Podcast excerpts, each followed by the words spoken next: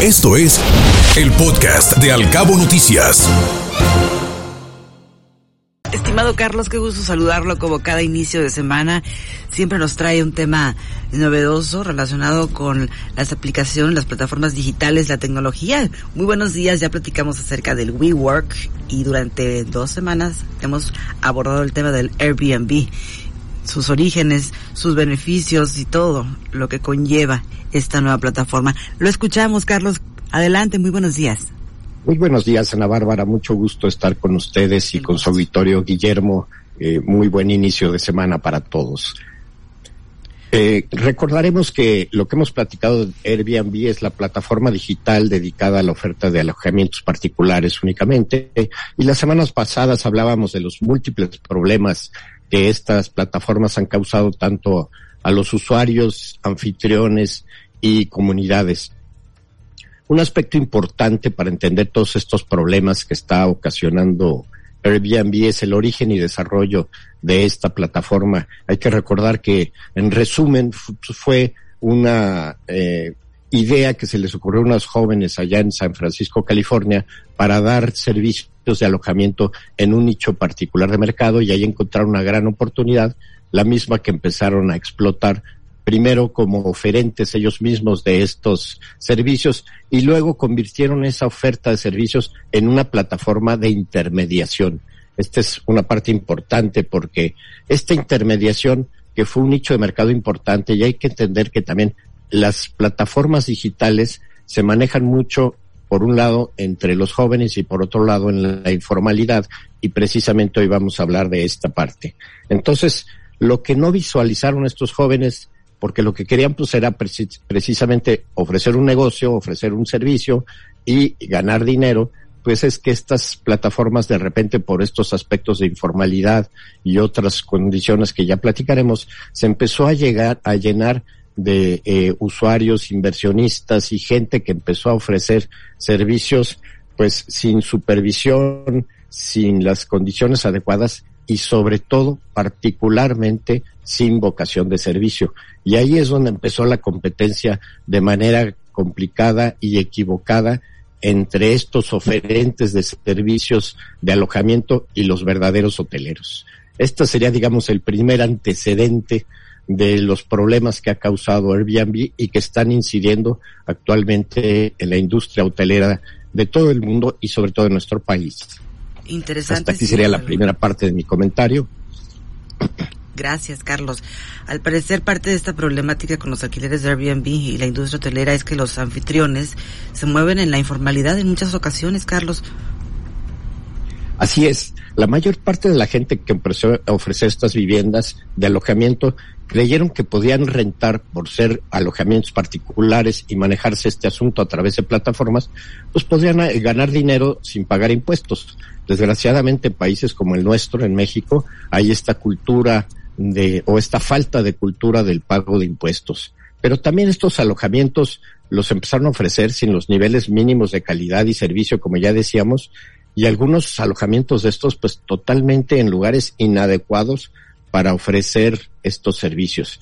Y sobre todo, pues hay, hay que ver eh, lo importante de que cuando uno construye o, hace un proyecto para que construya un hotel, pues consigue los permisos y consigue un montón de requisitos que tiene que cubrir y de revisiones, pues que estos señores de repente, pues porque tenían una casa o porque quisieron invertir en una propiedad que encontraron a buen precio o en una, en una, en un lugar, en una locación adecuada, pues la compraron y empezaron a ofrecer como Airbnb. Entonces, ahí hay una competencia que no empata entre un alojamiento común y corriente, por decirlo de alguna manera, y un hotel que tiene todas las construcciones, toda la edificación y todas las certificaciones y revisiones, este, que debe tener un alojamiento dedicado precisamente a, la hotelería.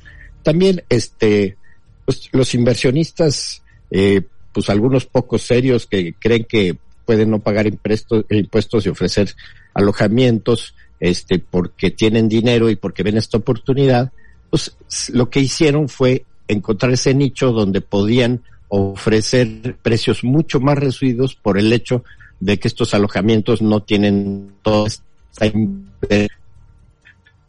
este, y que además no estaban pagando impuestos. Entonces, esto se combinó, como ya decíamos, con la informalidad de las redes sociales, donde también tenemos usuarios eh, poco conocedores, usuarios un poquito aventurados, que se, ofre se, se prestan para rentar o para adquirir cualquier servicio que está en las redes sin mirar realmente qué hay detrás de esto y sin buscar este, condiciones de servicio adecuadas. Y pues la verdad es que, dicho en plan coloquial, pues estaban rentando verdaderas porquerías de bienes, pero pues esto, en vez de rentar un buen hotel, pues te vas allá y empiezas a, a crear problemas entre oferta y demanda. Pero también hay que puntualizar una, un aspecto muy importante. Aun cuando realmente había una competencia desleal para el, nicho de hotelería, el servicio de hotelería en todo el mundo, pues hay que entender que principalmente donde ha afectado eh, Airbnb es en el, este nicho de bajo costo o de la hostelería de bajo costo. Y esto ya se ha ido, en algunos países desarrollados, se ha ido reduciendo y regulando. Eh, y por otro lado, nos dicen las estadísticas de que controlan toda la hotelería a nivel mundial, el 74% de la oferta de Airbnb a nivel mundial se encuentra fuera de los principales distritos de hoteles. O sea, entre los, los, buenos hoteles finalmente no tienen demasiado problema con el, con el asunto de Airbnb. Esto se va a otros nichos de mercado muy particulares, sobre todo, como decíamos ya, al nicho de bajo costo. Carlos, uno de los temas también importantes que hay que tocar es, pues, ¿qué debería de hacer entonces la industria hotelera desde tu perspectiva para contrarrestar o mitigar esta oferta de Airbnb?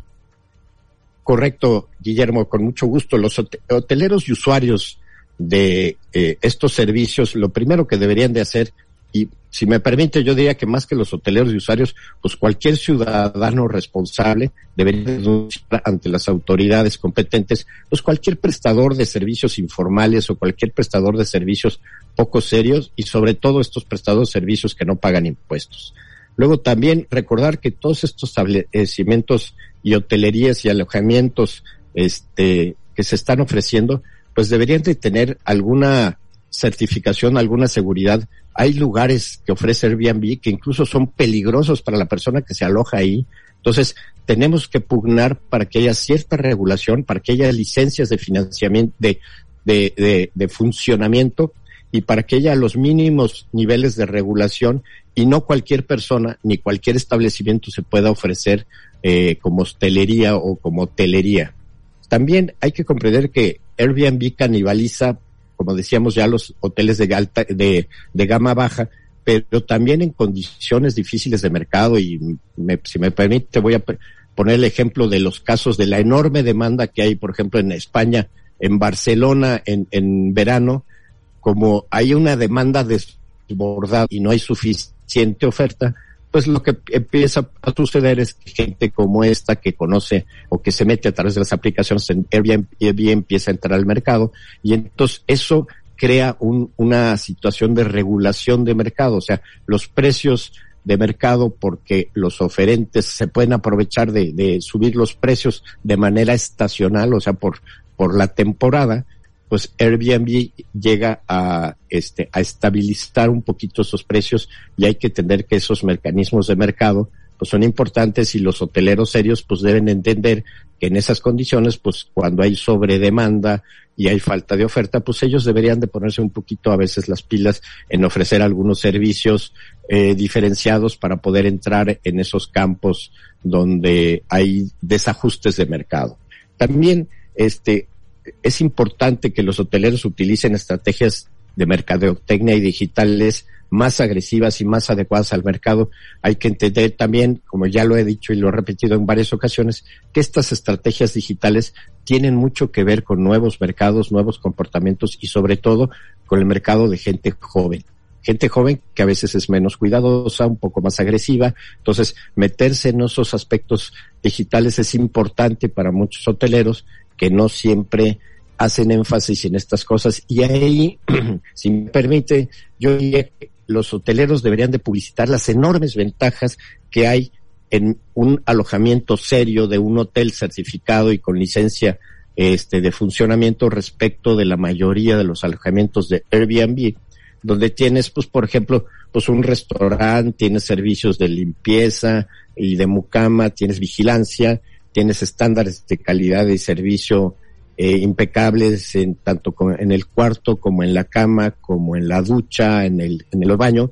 Hay establecimientos de Airbnb que no, no tienen baño particular, son baños compartidos. Entonces, digo, me estoy yendo un poquito a los extremos, pero yo creo que hay enormes ventajas en los hoteles y sobre todo en los hoteles de ya cierto nivel hacia arriba que no existen este en Airbnb. Entonces, un poco la, la conclusión en, en todo esto es que los hoteles tienen grandes ventajas que deben explotar, que deben publicitar y hacer llegar a la gente para que estos usuarios nuevos o más agresivos o, un poco menos informados entiendan estas diferencias y las grandes ventajas de un hotel contra un establecimiento de Airbnb en general y que, pues como decimos coloquialmente aquí en México, que no se vayan con la finta.